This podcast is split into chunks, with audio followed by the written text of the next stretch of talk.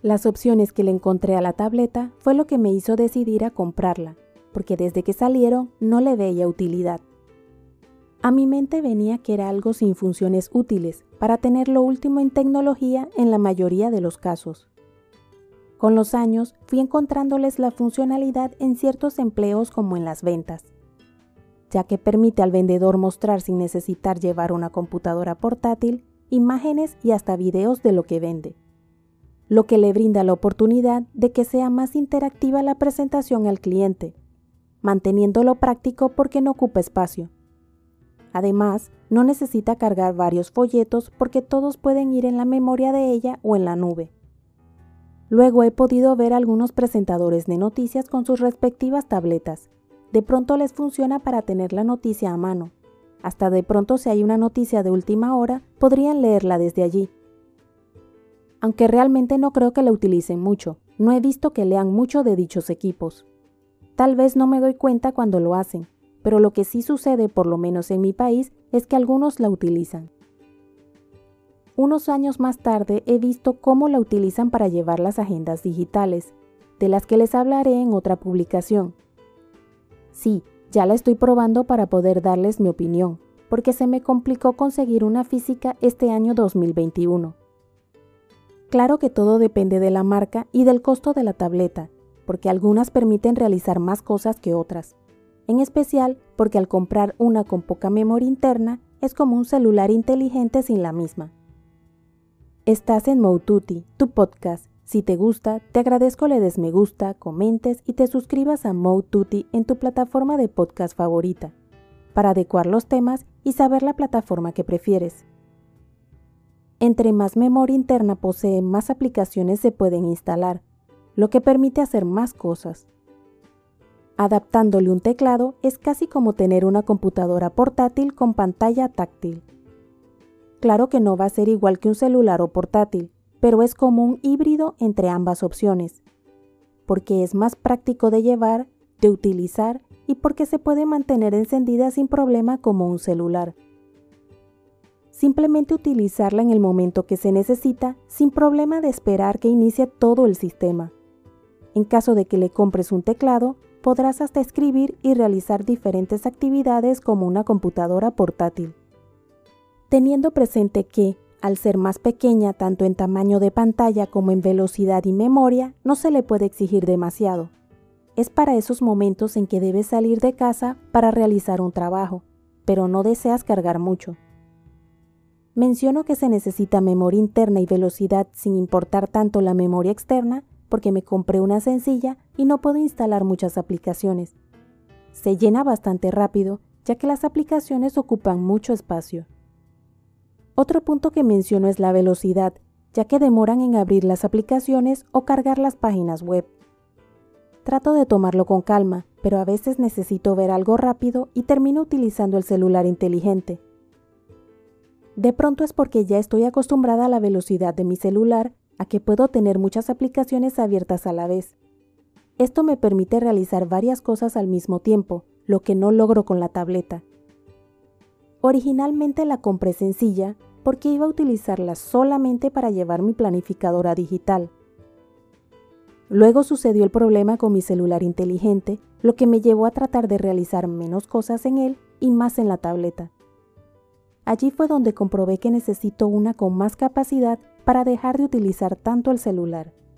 De esta manera repartiré el uso que le doy para ver si de pronto las tabletas me ayudan a no ver redes sociales y realizar búsquedas con el celular. A pesar de que es bastante sencilla la tableta, me ha funcionado de maravilla para planificarme. Fue algo complicado acostumbrarme a escribir en ella, porque no se puede apoyar la mano. Esto dependerá de la tableta que uno compre, pero al final uno se acostumbra y la letra mejora poco a poco.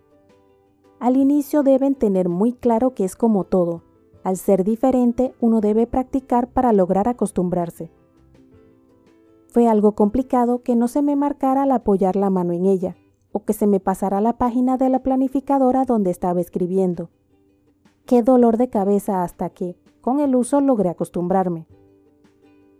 Aún hoy a veces me cuesta un poco recordar que no es como un papel que uno escribe directamente. Hay que recordar que se debe activar la opción de escribir y ampliar la imagen para que resulte más cómodo hacer los trazos. Es lo que me ha funcionado a mí, porque si dejo el espacio para escribir normal, me cuesta escribir tan pequeño y que se entienda. Al ampliarlo, permite escribir más claro y luego al regresarlo al tamaño normal se entiende perfectamente. La opción de ampliar el área para escribir ayuda a que lo que uno escriba, al regresar a su tamaño normal, se pueda leer sin problema. Porque no es que uno va a escribir más grande, la idea es tener más espacio para escribir. Luego, al regresar todo al tamaño normal, la letra queda en el tamaño justo para que se vea y entienda sin problema. Permite hasta tener mejor control a la hora de escribir, para que todo quede en el lugar que debe ser y se vea claro. Cuando se escoge un equipo electrónico, es bueno verlo para ver si se adapta a lo que uno necesita. Por lo menos la tableta que utilizo es de 10.1 pulgadas, porque es un tamaño medio. La escogí de ese tamaño porque me permite ver mejor que un celular, sin ser tan grande como una computadora portátil. De esta forma puedo, en caso de necesitarlo, llevarla sin necesidad de un maletín como las portátiles. Adicional, no se necesita mucho espacio al utilizarla, permitiendo ser más práctica que una portátil. Tanto al salir o estar en casa, es menos pesada y cómoda de utilizar. No es un equipo indispensable, simplemente ofrece comodidad y flexibilidad para trabajar o para diversión. Con el uso, le he encontrado muchas opciones que tal vez me decida comprar una con mayor capacidad. De ser así, buscaría una con buena memoria interna y memoria RAM de buena velocidad. En caso de estar en mis posibilidades, me fijaría en una buena resolución de la pantalla. No doy datos específicos porque la tecnología cambia constantemente y cada vez se necesitan más recursos. Lo que hoy es suficiente en un tiempo corto no lo será. Va a depender de lo que ocupen las aplicaciones y la velocidad que se maneje.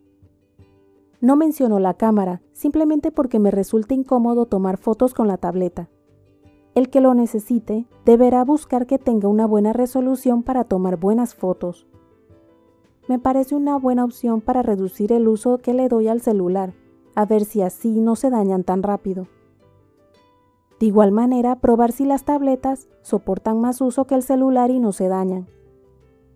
He visto que muchas personas en casa utilizan más la tableta y en la calle el celular, lo que me da curiosidad si será por esa razón que no se les daña el celular tan rápido. De pronto las pantallas de las tabletas sean para mayor uso que las de los celulares inteligentes. En caso de que me decida hacer la prueba, les comentaré luego de probarlo durante varios meses. En mi opinión, no es un equipo necesario para todo el mundo porque va a depender más de las actividades que realices. A mi parecer es mejor hacer un gasto en una computadora que en la tableta si debes decidir por una de las dos. Si cuentas con la posibilidad, sería una opción para no cargar con una portátil fuera de casa. Por lo menos si no vas a realizar trabajos que necesiten muchos recursos, ya que las tabletas tienen menos capacidad que las portátiles. ¿Qué utilidad le has encontrado a la tableta? ¿Tienes alguna marca en especial? En los comentarios puedes dar tu opinión para que podamos ayudarnos a decidirnos por una buena opción. Si te gustó, te agradezco te suscribas a mi podcast Mode Tutti en la plataforma de tu preferencia. Indica que te gusta y deja tus comentarios dentro de la cordialidad, para poder adecuar los temas y saber la plataforma que prefieres. Puedes seguirme en mi blog moututi.com, en Instagram, Twitter y Facebook como arroba y en mi canal de YouTube Moututi.